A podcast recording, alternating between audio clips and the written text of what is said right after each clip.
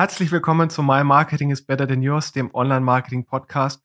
Heute, wie immer, mit zwei spannenden Gästen und zwar dem Michael Gröger und dem Oskar Peters von Telefonica Germany. Die beiden sind verantwortlich für das Paid Search Management in einem Inhouse-Team neben anderen Kollegen.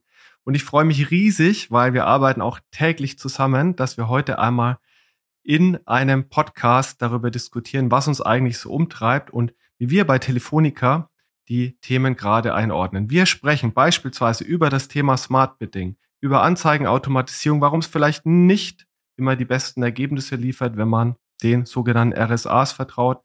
Wir werden auch natürlich über die neuen Anzeigentypen diskutieren, wie ihr die auch vertesten könnt für euch, damit ihr einordnet, ob die jetzt vorteilhaft sind oder ihr vielleicht eher darauf verzichten sollt. Und last but not least, warum ist es eigentlich so wichtig, die neuen Tracking- und Messmöglichkeiten auch von den großen amerikanischen Big Playern zu nutzen und warum das für euch teilweise aber auch eine Grundsatzentscheidung ist, die ihr natürlich für euer Unternehmen jeweils individuell treffen müsst. Von daher bleibt dran, wird eine extrem interessante Folge. Heute geht's richtig in die Tiefen des SEA-Dschungels. Los geht's. Digitales Marketing bedeutet nicht nur Werbekontakte einzukaufen, sondern auch Werbung intelligent und personalisiert anzusteuern. Dabei liegt der Fokus immer stärker auf den Nutzerinnen. Gleichzeitig müssen Unternehmen trotz veränderter Rahmenbedingungen und schnellem Wandel die Effizienz im Marketing unablässig heben und up-to-date bleiben.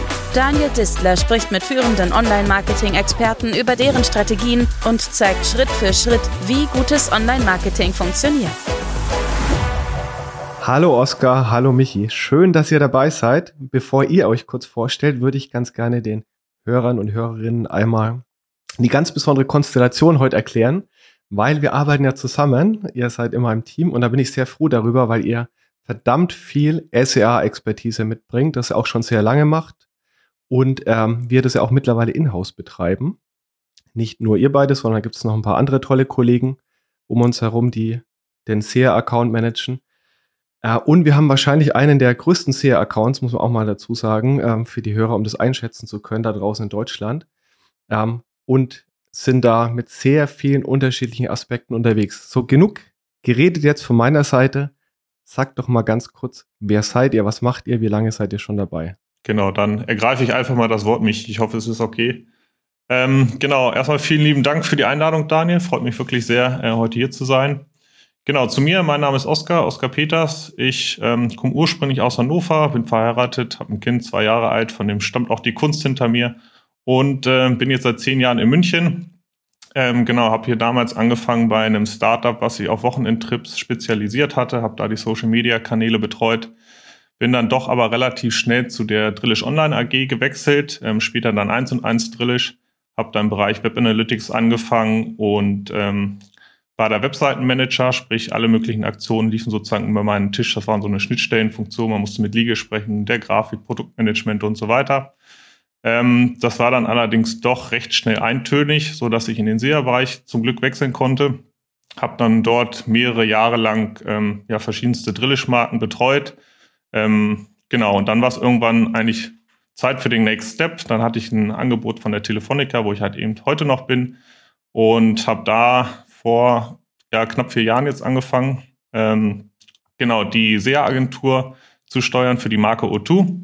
Ähm, inzwischen, Daniel, du hast es, glaube ich, eben schon gesagt, ähm, ist SEA in-house. Dementsprechend hat sich auch mein, mein Aufgabenprofil, sage ich mal, so ein bisschen geändert. Ich bin halt auch nicht mehr operativ tätig, sondern eher strategisch. Und jetzt, sage ich mal, gehe ich halt häufiger in Projekte rein, um einfach Online-Sales sozusagen zu vertreten, sprich Feedback zu geben, gucken, ob für uns alles passt ähm, und auch Anforderungen einzukippen und treibe halt selber auch so ein paar Projekte voran, die ja die Online-Marketing-Kanäle betreffen und ja häufig halt insbesondere sehr, weil das ist eigentlich, ist eigentlich immer noch der Kanal, den ich am nächsten bin. Genau. Spannend. Michi. Ja, dann zu mir. Äh, Michael Gröger, ich bin auch aus München, schon immer in München gewesen. Hab 2007 angefangen bei einer Agentur, auch direkt im Bereich SEA und war dann zehn Jahre lang eigentlich dann bei zwei verschiedenen Agenturen in München unterwegs. War dann am Schluss bei den beiden Agenturen immer so, dass ich eigentlich fast zum Gehen gezwungen wurde, weil irgendwie durch Aufkauf und so weiter da das Team so extrem geschrumpft ist, dass es einfach keinen Spaß mehr gemacht hat. Bin dann zu Drillisch gewechselt, habe da den Oscar kennengelernt, dann saßen wir für knappe zwei Jahre, glaube ich, zusammen im Raum. Haben, haben gemerkt, dass es wirklich super funktioniert, bis dann der Oscar zu Telefonica ist. Da war ich dann so traurig, dass ich ihm hinterher bin. Nicht ganz so, aber er hat gemeint eben, dass bei Telefonica echt alles sehr, sehr spannend ist und irgendwie, dass sein Team eben jetzt eben das Inhousing da bald betreiben wird. Und dann habe ich gesagt, okay, höre ich mir gern an.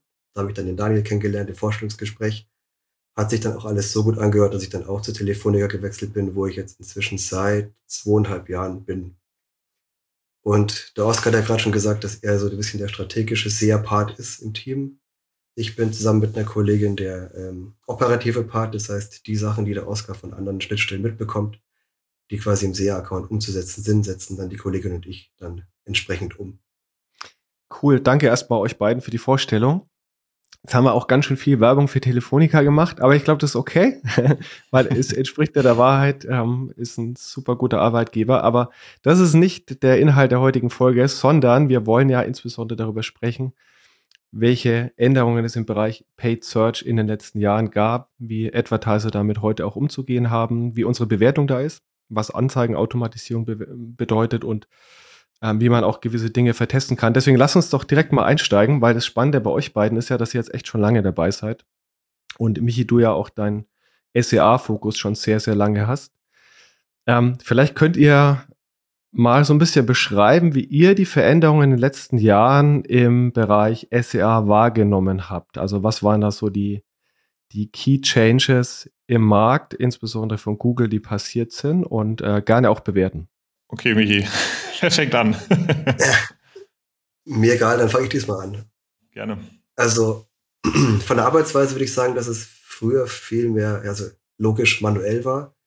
Hatte früher Excel eigentlich jeden Tag die ganze Zeit offen und habe eigentlich durchgehend mit Daten aus dem Interface gezogen. Ob das irgendwie Keyword-Daten waren von den letzten sieben Tagen, von den letzten 30 Tagen oder irgendwelche Anzeigen ausgewertet, Anzeigentextbausteine irgendwie analysiert nach CTR oder oder CR.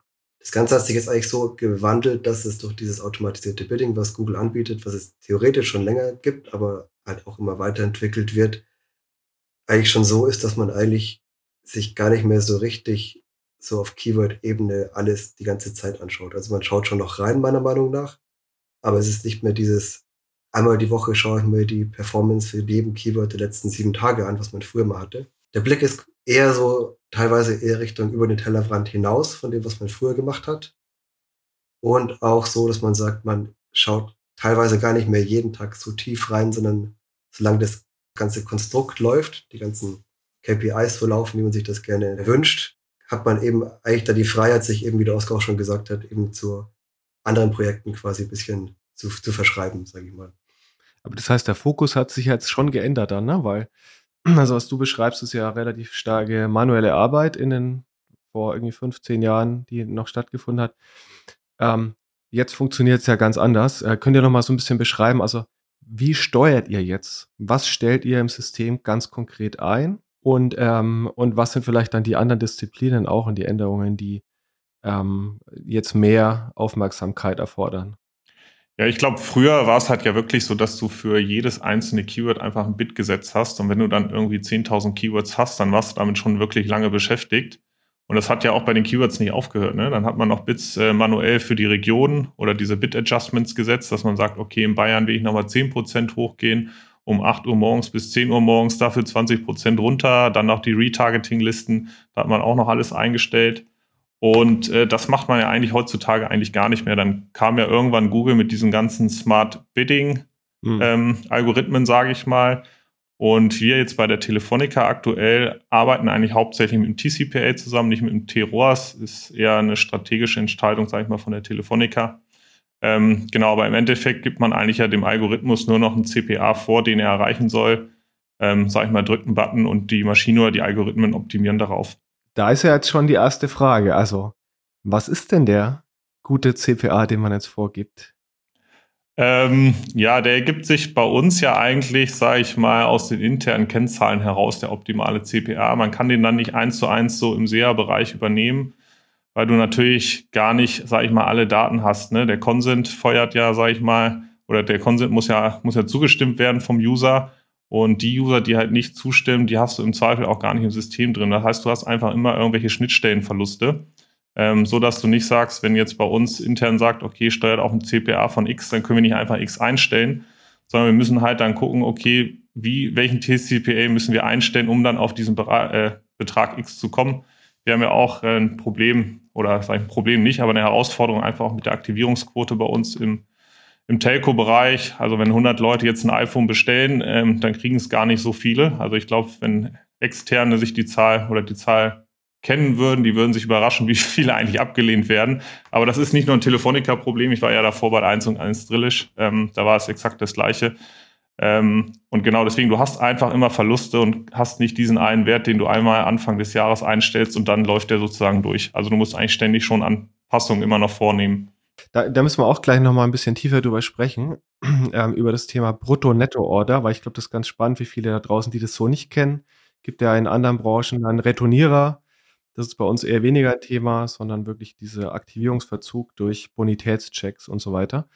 Ähm, bevor wir da aber reinspringen, Michi, siehst du das genauso? Ähm, wie, wie schätzt du das Thema TCPA-Steuerung ein? Ähm, und genau, also wie steuert man auf den perfekten TCPA, weil man beschneidet sich ja vielleicht auch am Ende des Tages, wenn man den zu eng setzt. Ne? Das ist ja auch so ein bisschen das Thema. Ja. Ich sag mal, den perfekten TCPA wird es wahrscheinlich nie langfristig geben, weil das Ganze so dynamisch ist. Also SEA ist dynamisch, komplett alle anderen Marketingkanäle sind dynamisch. Äh, es ist auch saisonal immer unterschiedlich. Das heißt, man kann irgendwie nicht sagen, irgendwie das, was ich irgendwie jetzt diese Woche bei SEA ausgebe, ist nächste Woche genau das gleiche. Da wird sich komplett was anderes eventuell ergeben so dass ich denke, dass der TCPA im Endeffekt echt, zumindest bei den vielen Kunden, die ich bisher hatte und bei den Inhouse-Projekten, die ich auch jetzt bisher betreut habe, eigentlich immer nicht von dem Team, Team SEA vorgegeben wird, sondern eigentlich immer von Controlling oder von extern. Das heißt, es wird sich so das Gesamtbild angeschaut und dann wird auf den Kanal quasi runtergebrochen, wie viel ist man bereit ungefähr da an CPA oder, oder ROAS eben zu investieren. Und dann wenn man dann quasi als SEA-Manager so eine, ein KPI bekommt, dann ist die Frage, kriegt man dann einen KPI auf Gesamt-SEA, dann wird es ein bisschen anspruchsvoller für den SEA-Manager, weil man dann eben verschiedene Cluster hat, wie zum Beispiel Brand. Bei Brand ist der TCPA viel, viel geringer, äh, der CPA viel geringer als zum Beispiel bei generisch oder bei Shopping oder bei vielen anderen Möglichkeiten, die es bei SEA auch gibt, sowas wie YouTube oder Discovery oder, oder Display.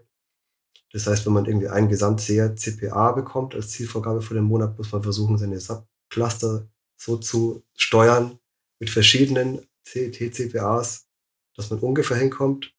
Wenn man natürlich vom Controlling für die verschiedenen einzelnen Subcluster einzelne CPAs bekommt, dann ist es um einiges einfacher. Wie gesagt, die werden auch nicht jeden Monat die gleichen sein, sondern sich auch immer unterschiedlich entwickeln. Aber das heißt ja eigentlich, also von dieser manuellen Gebotssteuerung, okay, sind wir so ein bisschen weg. Jetzt geht es um Smart Bidding. Wir geben TCPAs oder Target ROAS-Werte vor, bei anderen Advertisern vielleicht eher der Zielwert. Ähm, das ist ja eigentlich erstmal eine total positive Entwicklung. Heißt aber jetzt nicht, dass man einmal auf den grünen Knopf drückt, äh, drückt und dann läuft sozusagen die nächsten zwölf Monate alles sauber durch. Ähm, das habt ihr jetzt ja auch schon sehr schön erklärt, dass man ja trotzdem Saisonalitäten hat, und vor allem auch die unterschiedlichen Cluster, sowas wie generische Keywords oder Shopping, sich ja sehr unterschiedlich verhalten. Oskar, du wolltest gerade noch was dazu sagen. Ich wollte nur sagen, dass wir jetzt gerade aktuell ähm, über den TCPA eigentlich nur intrakanal sprechen, aber dass der sich ja bei uns eigentlich aus der Attribution heraus ergibt. Also wir haben ein relativ kompliziertes Attributionsmodell und wenn sich da natürlich Anpassungen vornehmen, ändert sich auch unser Ziel. Und gleichzeitig ist es aber auch so, wenn jetzt die Kollegen von Display ihr Ziel nicht erreichen und Budget überhaben, wird halt geguckt, okay, können wir das vielleicht zu sehr shiften, könnt ihr noch mehr machen? Und allein deswegen läuft halt eigentlich ein TCPA nie den ganzen Monat lang durch. Ja, genau. Ich glaube, das ist das Wichtige an der Stelle, also auch für die Hörer da draußen. Ne? Der Kanal äh, funktioniert jetzt ja nicht siloisiert, sozusagen allein auf grüner Wiese, sondern am Ende des Tages ja immer ein Zusammenspiel zwischen den unterschiedlichen Online-Marketing-Kanälen und die Veränderungen auch untermonatlich, die man hat, wo man dann Anpassungen vornimmt oder vornehmen muss. Das ist, glaube ich, ja die, der, der wichtige Punkt. Ähm, man kann was planen, man geht mit einer Monatsplanung rein, auch mit einem Gefühl, wie vielleicht ein Black Friday oder eine Black Week läuft oder ein, jetzt in der Telekommunikationsbranche ein iPhone-Launch, als äh, um mal ein Event zu nennen, das da sehr wichtig ist. Aber am Ende des Tages ähm, gibt es natürlich Schwankungen und ähm, auch Abhängigkeit zwischen den Kanälen, wo man dann reagieren muss und wo dann auch äh, Michi und Oskar dann in der TCPA-Störung reagieren müssen. Einer interessiert mich jetzt an der Stelle auch noch, weil, also das eine ist ja Smart Bidding, das andere ist ja, über welche Inhalte ausgeliefert werden. Und ähm, Ende des Tages, klar, man richtet seine Anzeigentexte irgendwie mal ein, aber auch da gab es ja Veränderungen ähm, dieses Jahr, insbesondere auch mhm. bei uns in den Accounts. Könnt ihr die mal kurz beschreiben, was sich auch da im Bereich Anzeigentextoptimierung verändert hat? Ja, was dieses Jahr Standard geworden ist, sind, sind die Responsive Search, Ads, RSA, bis, äh, ich glaube, Mitte des Jahres, ich glaube, Juni war es noch möglich, ETAs, ja, Extended Text Ads zu schalten. Also für Hörer, die vielleicht nicht so tief drin sind, das sind Anzeigen, die aus wenig Bausteinen bestehen. Das heißt, man konnte recht gut auswerten, wie welche selbstgeschriebene Textanzeige gegen eine andere selbstgeschriebene Textanzeige performt. Das ist jetzt nicht mehr möglich. Man hat von Google jetzt äh, die Vorgabe, bis zu 15 Headlines zu hinterlegen und vier Textzeilen, Description Lines. Und die werden dann für jeden User bestmöglich für Google quasi zusammengeschustert. Also man bekommt dann quasi zum Beispiel, wenn ich jetzt nach einem Keyword suche, bekomme ich Headline 1 und Headline 15 und Description Line 3 zu sehen, während wenn der Oscar danach sucht, bekommt er vielleicht Headline 12 und 8 und Description Line 1 zu sehen. Das heißt, man hat quasi viele Textbausteine, die Google je nach Performance dann ausspielt oder auch teilweise hm. nicht ausspielt. Genau, zu Michi wollte ich noch kurz ergänzen, ähm, was ja auch so ein bisschen, glaube ich, die Idee hinter diesen RSAs ist einfach, dass Google, sage ich mal, früher ja nicht auf den Nutzer optimiert hat, sondern häufig auf Keywords oder auf Anzeigen. Und dann ja aber, ich würde sagen, das war so vor sechs Jahren, als sie eigentlich so das erste Mal damit angefangen haben, auf Nutzer zu optimieren. Ähm, die Idee ist dann, glaube ich, dahinter, dass du einfach, wenn du unterschiedliche Descriptions hast, hast du einmal eine Description, sage ich mal, für den preisaffinen User, dann hast du eine Description für den User, der vielleicht irgendwie ein große Sicherheitsbedenken hat und der Algorithmus sucht dann sozusagen die beste Kombination aus Title und Description für den jeweiligen User aus.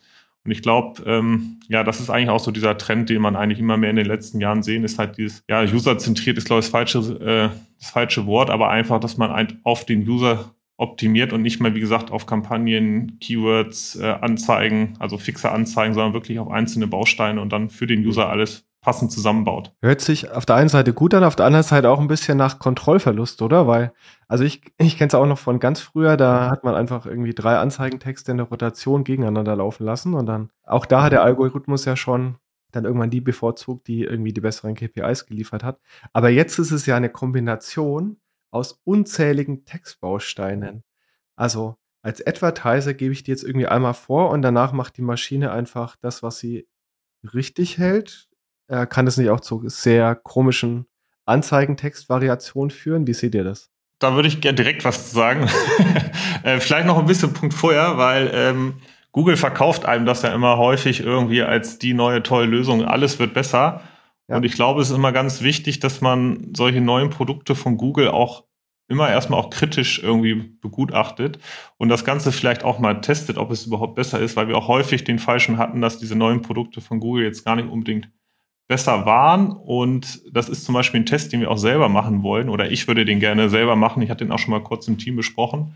Bei dieser Responsive Search Ads, ich sehe unsere eigenen Anzeigen häufig und finde sie nicht gut.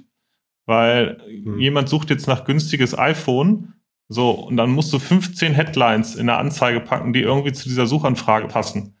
Was willst du da 15 Mal schreiben? So, und irgendwann driftest du halt eigentlich immer mehr ab, wirst vielleicht auch immer generischer. Irgendwann denkst du, okay, ich iPhone habe ich jetzt schon wirklich alles abgegrast, dann packe ich mal sogar nicht mehr iPhone mit in die Headline. So, und dann sehe ich halt, wie gesagt, häufig Anzeigen, wo ich sage, boah, ich finde die wirklich nicht gut. Und deswegen finde ich halt einen spannenden Test und ich würde das auch sehr gerne demnächst mal bei uns testen.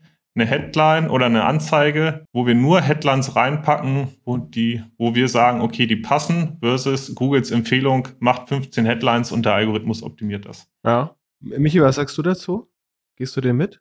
Das ehrlich wollte ich auch gerade sagen. Also ich glaube, wenn du jetzt ein Neuling bist, der jetzt irgendwie neu SEA lernt oder jemand, der einfach keine, keine SEA-Expertise hat, ist es natürlich jetzt einfacher für dich, weil du schreibst quasi einmal was und lässt es dann laufen und Google macht schon das Beste raus. Und man braucht schon auch ein großes Vertrauen in Google, dass man sagt, okay, ich vertraue dem Google-Algorithmus, dass alles funktioniert und dass alles bestens ausgeliefert wird. Und ich glaube, Google macht es auch gut, aber man kann es halt einfach nicht so richtig kontrollieren. Und als jemand, der jetzt schon extrem lang sehr macht, viele Jahre, ist es bei und bei mir halt irgendwie auch so, dass man halt irgendwie früher mal, konnte man alles auswerten und man hatte die Möglichkeit von Google und man war sogar gezwungen, teilweise immer das Beste rauszuholen. Und da war es teilweise so, dass man Headlines geschrieben hat, die irgendwie nur einmal und ausgeschrieben hatten und einmal und mit kaufmännischen und. Man konnte auswerten, was hat eine bessere äh, CTR. Das Ganze geht irgendwie jetzt nicht mehr so richtig, weil wenn man die beiden Anzeigen reinnimmt, hat man das Problem, dass vielleicht beide gleichzeitig ausgespielt werden können. Das heißt, dass man zweimal den gleichen Text, macht überhaupt keinen Sinn. Und auch die Tatsache, dass auch wenn man 15 Headlines reinnimmt, werden teilweise auch immer nur drei bis vier oft ausgespielt. Die anderen werden gar nicht ausgespielt. Die landen irgendwo im Nirvana. Von dem her ist das Problematische, was ich gerade sehe, ist, dass Google irgendwie zu viel macht. Also sie hätten mindestens gerne acht Headlines. Wenn du weniger reinschreibst, wird die Anzeigeneffektivität automatisch geringer geschaltet. Das willst du ja nicht. Das heißt, du machst mindestens acht Anzeigen, äh, Headlines mhm. rein. Dann sagen aber die Google-Ansprechpartner, man sollte schon 15 machen, dann macht man 15 rein. Aber im Endeffekt macht man irgendwie immer, immer mehr. Und ist ja logisch, wenn du 15 Headlines hast und vier Description Lines und alles wird immer so zusammengebaut, dass eigentlich alles gar nicht genug Daten bekommen kann irgendwie, dass du am Schluss nach einer Woche siehst, die Kombination von Anzeigen eins bis das ist dann. Wenn ich da kurz einhaken darf, Michi, weil das ist der eine Punkt. Der andere ist ja auch, also was ihr gerade beschreibt, ist ja auch so ein bisschen dieses Thema, okay, du musst jetzt äh, irgendwie 15 Anzeigen Text oder Headlines schreiben. Ähm, aber im Zweifelsfall sind halt irgendwie fünf davon oder sieben davon dann qualitativ nicht mehr so hochwertig, wie du sie geschrieben hättest, wenn du nur ähm, die Hälfte davon produziert hättest. Das heißt, Google nimmt sich ja dann aus der Gesamtzahl auch automatisch in Anführungszeichen vielleicht schlechte raus. Ne? Deswegen dieser Zwang zur Anzeigenvariation kann ja automatisch auch dazu führen, dass es halt dann doch wieder nicht so gut wird. Deswegen, also ich sehe es auch sehr kritisch. Im Bereich Smart Bidding bin ich bin ich anderer Meinung, weil also dieses Thema, ne, früher, du hast nach Tageszeiten irgendwie teilweise deine Bits ausgesteuert oder nach Device ähm, und das noch pro Keyword und so weiter. Da bin ich schon der Meinung, dass die Maschine, also am Ende des Tages sprechen wir ja über Big Data und Machine Learning, die Maschine besser in der Lage ist, den perfekten Bit pro Nutzer, pro Tageszeit, pro Device etc. etc. zu setzen, als es der Mensch jemals tun kann, weil einfach die Variationsmöglichkeiten so hoch sind. Bereich Anzeigentexte verstehe ich auch, wo Google hin möchte, gehe aber eurem Punkt total mit, dass es im Zweifelsfall dazu führt, dass, äh, dass man vielleicht irgendwie eben nicht das Beste rausholt und seltsame Kombinationen dann am Ende des Tages hat, die man selber anschaut und äh, mit der Schulter zuckt und sagt so, puh, ähm, hätte ich jetzt so irgendwie in der Kombi vielleicht nicht ausgespielt, eher nach den alten Etas. Google treibt sie jetzt so ein bisschen auf die Spitze, indem sie jetzt nicht nur Anzeigentexte variieren und Smart Bidding anbieten, sondern jetzt auch noch Inventare vermixen. Also die meisten äh, Zuhörer da draußen kennen es wahrscheinlich schon aus dem Bereich Smart Shopping. Es gibt ja jetzt eine neue Ausprägung oder Evolutionsstufe, kann man es vielleicht auch nennen, Performance Max. Ähm, erste Frage an euch. Beschreibt doch mal ganz kurz vielleicht nochmal, was jetzt der Unterschied auch ist zwischen Smart Shopping und Performance Max.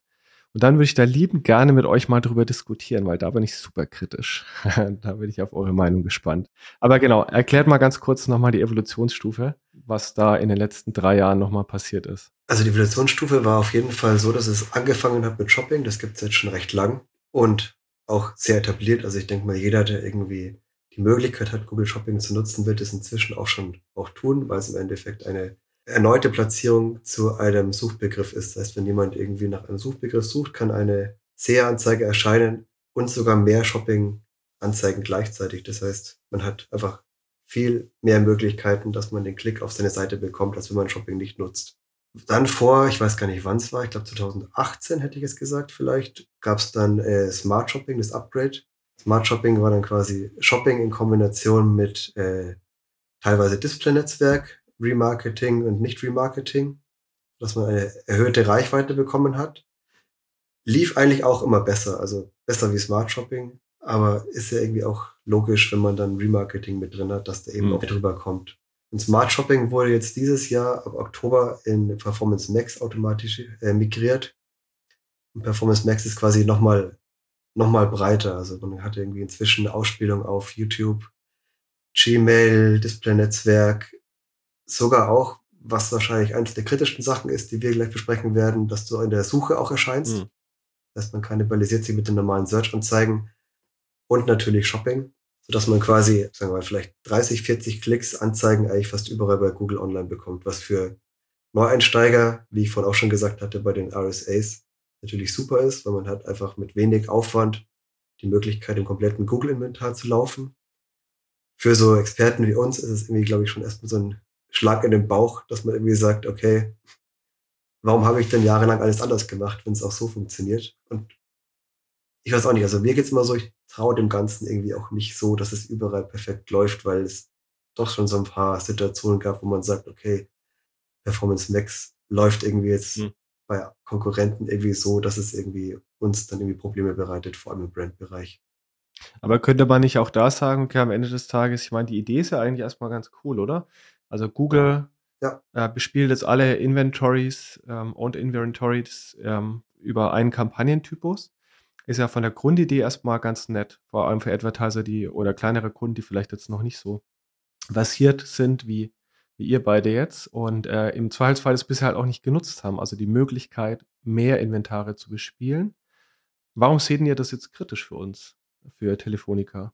Für mich ist ehrlich gesagt Smart, Shop, äh, Smart Shopping, also Smart Shopping ist auch schon eine Blackbox, aber Performance Max ist noch eine größere Blackbox.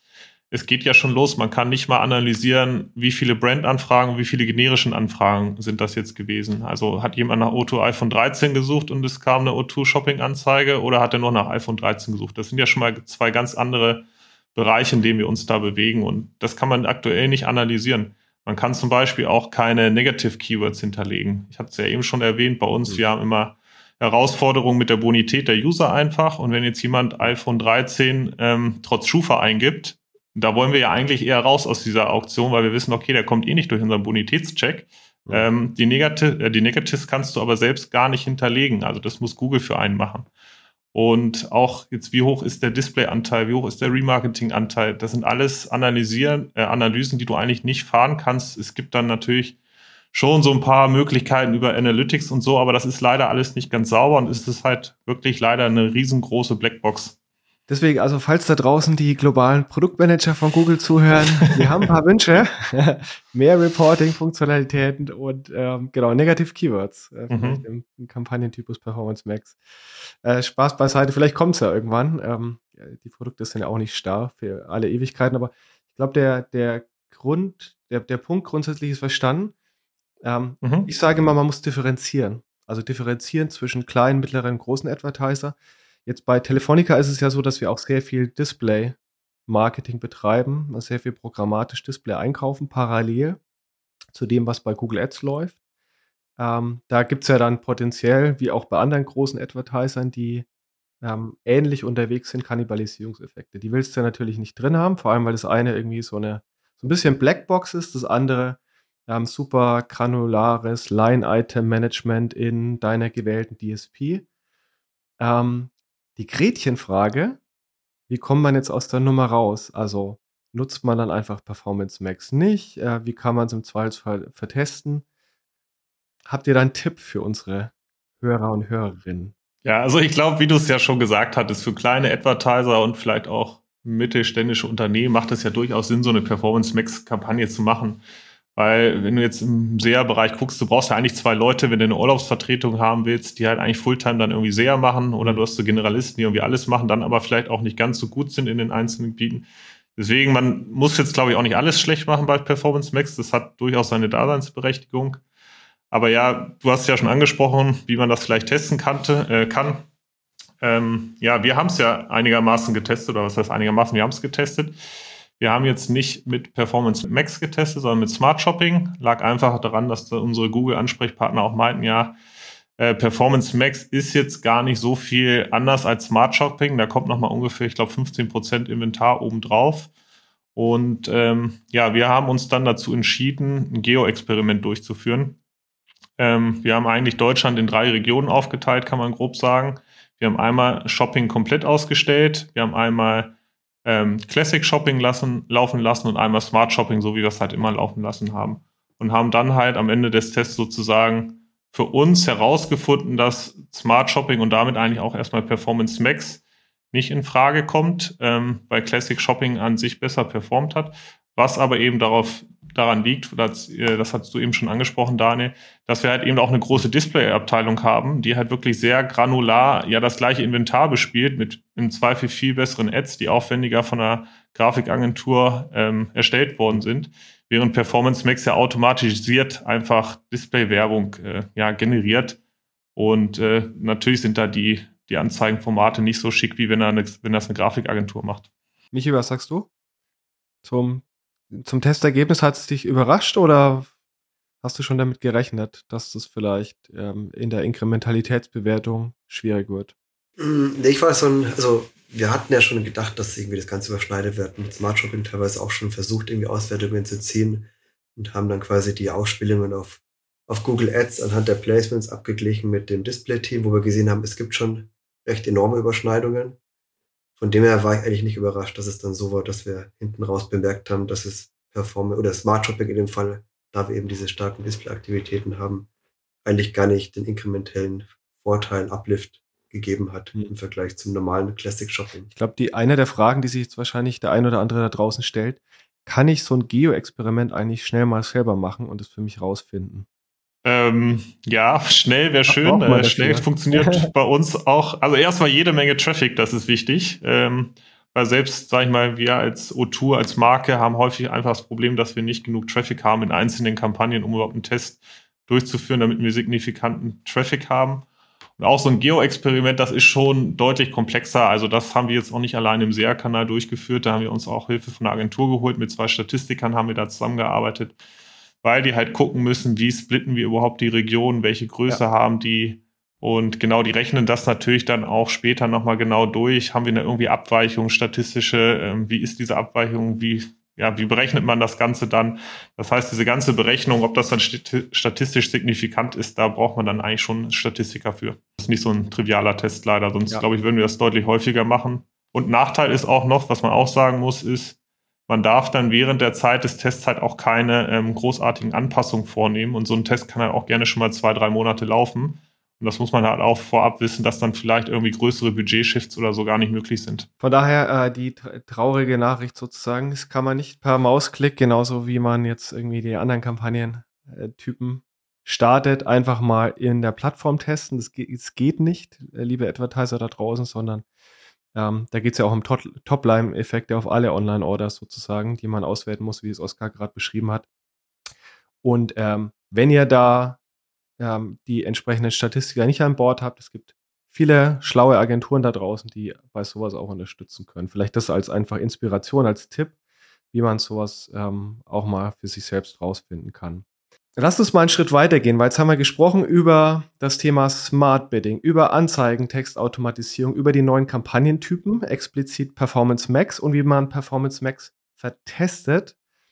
Jetzt gibt es ja noch ganz viele andere Bereiche, wie man im Google-Universum jetzt optimieren kann und auch muss teilweise gerade vor, den, vor dem Hintergrund von, äh, von Cookie Loss, der gerade massiv stattfindet. Ähm, da würde ich gerne mit euch nochmal über das Thema Consent und die zugehörigen Tracking-Features sprechen. Äh, da gibt es ja zum einen einen Consent-Mode. Mhm. Was ist das? Was haltet ihr davon? Ja, der Consent Mode ist im Endeffekt, dass wenn du auf deiner Webseite einen Consent Layer hast, also quasi dieses, äh, ich bin dafür damit einverstanden, dass die Cookies gesetzt werden, ja oder nein, dass Google quasi durch einen Tag mitmisst, wie hoch denn die Rate ist von Leuten, die den Consent geben. Das heißt, Google kann quasi mitmessen, zum Beispiel 60 Prozent klicken auf, ja, du kriegst meine Cookies, 40 Prozent klicken auf, du kriegst sie nicht.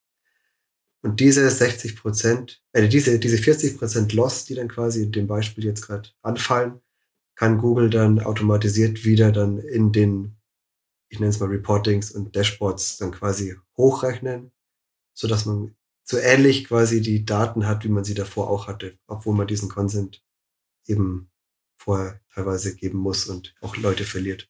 Ja, also quasi eine Schätzung von Google, was auf die Conversions hochgerechnet. Genau. Ich glaube, was wichtig ist an der Stelle, ähm, weil damit haben wir uns in, in letzter Zeit ja so ein bisschen beschäftigt, was sind die Voraussetzungen überhaupt dafür, dass man das nutzen kann?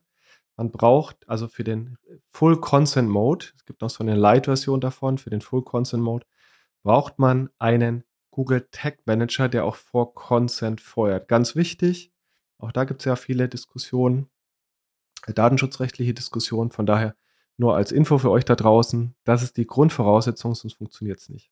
Consent Mode. Nächstes Feature, Enhanced Conversions. Google sagt, du brauchst es unbedingt, du musst es nutzen. Oskar, ist es so? Ja, also ich glaube, dass das ja von Google ehrlich gesagt ein ziemlich cleverer Schachzug ist. Also was passiert? Im Endeffekt lädt man interne Daten nach der Bestellung hoch, zum Beispiel eine E-Mail-Adresse, sagt halt, also diese E-Mail-Adresse hat einen Vertrag bestellt, lädt die zu Google hoch und Google matcht das mit ihren Daten sozusagen und können dann halt wieder sagen, okay, der Klick hat zu einer Conversion geführt. Ähm, wie gesagt, für mich äh, ein ziemlich genialer Schachzug, äh, Schachzug von Google, weil die sind eigentlich die einzigen, die diese Masse an Daten haben, die halt ein Matching hinkriegen. Ne? Also wer, wer anders da draußen hat so eine riesen Datenbasis, weil jeder hat heutzutage einfach ein Google-Konto, sage ich mal. Ob es jetzt so ist für YouTube, Google Maps, Android alleine, Google Mail. Also die haben so viele Produkte. Das heißt, wie gesagt, ich glaube, ja, wahrscheinlich über 80 Prozent werden ein Google-Konto haben. Wahrscheinlich kann uns Google da auch direkt äh, die richtige Zahl nennen. Und ähm, die haben halt diese Macht durch diese Daten. Und da kommt, glaube ich, auch ein Meter nicht dran. Und danach kommt halt auch lange nichts mehr. Ne? Also kann, man kann jetzt auch mal sagen, Adobe oder irgendwelche anderen größeren Player, die haben halt einfach die Daten gar nicht und können das eigentlich auch nicht nachbauen.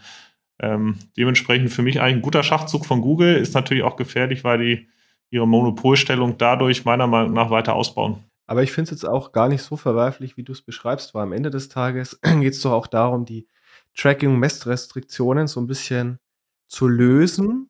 Ähm, also wenn wir jetzt in, aus einem reinen quasi fachlichen, äh, aus einer fachlichen Thematik uns dem Thema annähern, ist es ja schon Vorteil, weil die Maschine an der Stelle, genauso wie beim Consent Mode, natürlich hochgerechnet, ähm, aber mit den Enhanced Conversions ja eine gewisse Grundmasse, Google sagt irgendwas zwischen 5 und 10 Prozent mehr Conversions den Kampagnen zuordnen kann.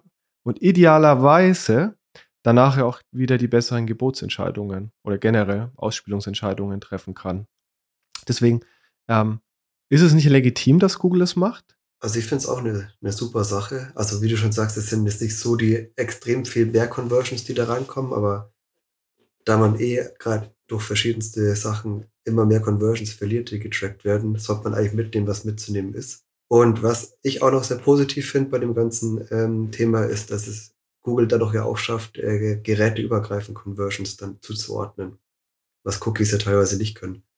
Heißt, wenn du mit dem, mit dem Handy auf dem Heimweg äh, schon rumklickst und dann am Desktop abschließt, ist es ja dann quasi von Google durch deinen Google Login, was der Oskar vorhin gesagt hat, und mit diesem gehashten Hochladen von zum Beispiel E-Mail-Adressen möglich, dann geräteübergreifend dir den Sale zuzuschreiben. Ja, ich hatte das auch mal in einem Google-Meeting auch gefragt. Ähm, weil früher konntest du ja auch die YouTube-Werbung auf dem Fernseher gar nicht tracken, weil, wie gesagt, es ging halt einfach nicht. Und auch das ist halt jetzt eben möglich, ne? weil du bei YouTube ja im Zweifel auch eingeloggt bist auf dem Fernsehen. Und dann kannst du genau sagen, okay, derjenige, der hier ein iPhone 13 bestellt hat, hat vorher unsere YouTube-Werbung gesehen. Also das hat auch Vorteile, definitiv, ja. Ja, genau, das meinte ich eben. Also aus einer reinen Tracking-Sicht ging es ja immer schon darum, ein möglichst vollständiges Bild zu haben. Ne? Also genau damit beschäftigt sich ja auch die Attribution. Da haben wir das gleiche Problem eigentlich so ein bisschen, ähm, dass am Ende des Tages durch sowas wie den ähm, Cookie-Loss, also technische Restriktionen in den Browsern, die Safari oder den, äh, den Consent, den der Nutzer geben muss, wir gar nicht mehr so richtig in der Lage sind, die Attribution auch sauber durchzuführen. Aber an der Stelle, wo es Player gibt, und ja, Oskar, ich, ich sehe den Punkt total wie du. Also ist schon ein bisschen Marktmacht nutzen. Aber wenn es dem Produkt dient und damit er auch der, dem Advertiser, weil vielleicht man die Kampagnen halt doch wieder so ein bisschen besser ausspielen kann, indem man mehr Conversions wieder gemappt bekommt zu den Kampagnen, kann es ja auch ein Vorteil sein. Also so ein bisschen zwei. Und die Marktmacht hatte Google ja auch schon vorher, ne? So ist es ja auch nicht. ja, fairer Punkt, ja. Fairer Punkt, ja. genau. Also man muss es immer differenziert betrachten, glaube ich. Als Advertiser ist wichtig, sich selbst die Frage zu stellen, ob man natürlich bereit ist, die Daten ähm, Google, Meta und Co. Ähm, einfach zu geben und wie groß vielleicht der eigene Benefit daraus auch ist. Also das ist ja grundsätzlich auch schon seit vielen Jahren die Frage. Ähm, jetzt immer mehr, dadurch, dass man teilweise ja auch ja schon so weit geht, dass man Bestandsgrunddaten in einer äh, gehashten Form übergeben kann, um auch dort Kampagnen besser zu machen. Wir können uns jetzt mindestens noch drei Stunden lang über sowas wie Value Bidding ähm, oder Callcenter Tracking unterhalten. Ähm, auch zwei beispielsweise sehr spannende Projekte, mit denen wir uns ja gerade beschäftigen. Ähm, nichtsdestotrotz sind wir leider für die heutige Folge am Ende der Zeit. Hat mich wahnsinnig gefreut, mit euch beiden zu, dis zu diskutieren. Ich habe aber noch mal zwei abschließenden Fragen, die ich jedem Gast und jeder Gästin auch nochmal stelle. Ich würde sie aufteilen ähm, bei euch beiden. Und zwar, erste Frage geht an Oscar. Oscar, mhm. welche Person oder Berühmtheit aus der Branche hättest du denn gerne mal persönlich kennengelernt? Weil ich habe jetzt nicht so diese eine Person, wo ich sage, das ist mein Idol, mein Vorbild und so will ich irgendwie sein. Aber wenn ich mich festlegen müsste, oder muss ich ja in diesem Call hier oder in diesem Podcast, äh, dann sehr abgedroschen, ehrlich gesagt, auf Bill Gates. Ähm, gar nicht unbedingt aufgrund seiner Zeit jetzt bei Microsoft. Ich glaube, da gibt es genug irgendwie ja, Themen, Geschichten drüber. Es ist auch super spannend. Aber was ich an dem Mann einfach irgendwie bewundernswert finde, ist, dass der eigentlich jetzt nach seiner Zeit bei Microsoft diese zig Milliarden und Ressourcen, die er hat, ähm, dafür aufwendet, sage ich mal, Weltprobleme zu lösen. Sowas. Der will ja Kinderlähmung wieder, glaube ich, ausrotten. Ja, Polio, ja. Polio, genau. Und äh, auch die Energiekrise zum Beispiel lösen. Und wie gesagt, es gibt ja mehrere Multimilliardäre. Einige fliegen ins All, andere kaufen sich äh, Twitter. Und ja, Bill Gates will, glaube ich, dann doch schon die Welt zu einem besseren Ort machen. Deswegen, das finde ich einfach sehr cool. Deswegen habe ich mich auf Bill Gates festgelegt. Genau, und äh, kleine Empfehlung, es gibt eine ganz tolle Doku über Bill Gates auf Netflix, in drei Teilen, glaube ich. Äh, Oscar, die hattest du mir damals empfohlen, da ähm, lernt man genau das über Bill Gates, was, was der alles versucht, Gutes zu tun. Michi, andere Frage. Ähm, neben der Berühmtheit Persönlichkeit kann man sich auch die Frage stellen, gerade bei uns in der Digitalbranche, welches Unternehmen man eigentlich selber gerne mal gegründet hätte, wenn es eine Zeitmaschine gäbe und du 20 Jahre zurückreisen könntest. Welches wäre das gewesen? Ich hatte auch überlegt, also im Endeffekt, ich bin jetzt nicht so der Typ, der irgendwie so auf Marken total fixiert ist und Digitalbranche, klar kann man sagen, Google, dann wäre ich jetzt reich. Aber insgesamt finde ich, glaube ich, als Unternehmen eigentlich Nintendo ganz cool. Weil irgendwie, ich habe so überlegt, irgendwie, das, damit verbindet irgendwie jeder was Positives. Die haben coole Ideen, jedem macht Spaß, ist für jung und alt und haben inzwischen eigentlich auch also so eine große Marktmacht, dass irgendwie damit allein irgendwie Mario und Zelda und Pokémon einfach, also jeder kennt und irgendwie jeder, jeder liebt und mit meinen Kindern geht es auch schon langsam los mit Mario Kart. Also macht schon Spaß. Ja, ist der Controller schon kaputt. nee, nee, der Fernseher. Zack. Vielen Dank an euch beide. Hat wahnsinnig Spaß gemacht. Wie immer, ähm, auch im Arbeitsalltag mit euch beiden zu diskutieren, über die Herausforderungen und Lösungsmöglichkeiten bei Google zu sprechen. Würde mich wahnsinnig freuen, wenn wir nochmal eine zweite Folge hinbekommen, dann über äh, die anderen Themen, zum Beispiel Telesales Tracking oder ähm, warum Value Bidding auch wichtig ist, auch wenn wir da gerade eine andere Zielstellung haben. Ich bedanke mich bei, heute, bei euch beiden fürs Kommen heute in die Folge und jetzt sind wir raus. Ja, vielen Dank für die Einladung, Daniel. Also zuerst dachte ich mir, ich bin mal sehr gespannt, wie das so ist. Ich bin noch nicht so der Typ, der irgendwie so total gerne in der Öffentlichkeit steht, aber an und für sich dachte ich mir, mit euch darüber diskutieren, wie wir es eh jeden Tag machen. Das können wir auch gerne mal mit anderen teilen. Und ich hoffe, dass es auch verschiedenen Leuten ein bisschen was gebracht hat, eben unsere Einsichten. Und genau, ich weiß nicht, ob man irgendwie Rückfragen stellen kann an dich. Können wir auch gerne beantworten. Sehr gerne auch per LinkedIn. Ähm, wir werden auch die in der Folge die drei LinkedIn-Profile verlinken. Und wenn euch die Folge gefallen hat, ähm, auch gerne abonnieren und bewerten. Ganz wichtig. Oscar. Genau, ich sage natürlich auch nochmal ganz vielen lieben Dank, dass ich dabei sein durfte, Daniel. Hat mir wirklich sehr Spaß gemacht. War ehrlich gesagt am Anfang auch ein bisschen aufgeregt, aber im Endeffekt war es ja dann doch so, wie wenn wir im Büro mehr oder weniger uns unterhalten. Und äh, ja, ich hoffe, dass es einigermaßen verständlich ist und dass die, ja, die Hörer es auch gut fanden, interessant fanden, vielleicht ein paar Sachen mitnehmen. Und ja, falls es Fragen gibt, wie Michi schon gesagt hat, beantworten wir die im Nachgang natürlich auch gerne. Danke euch beiden.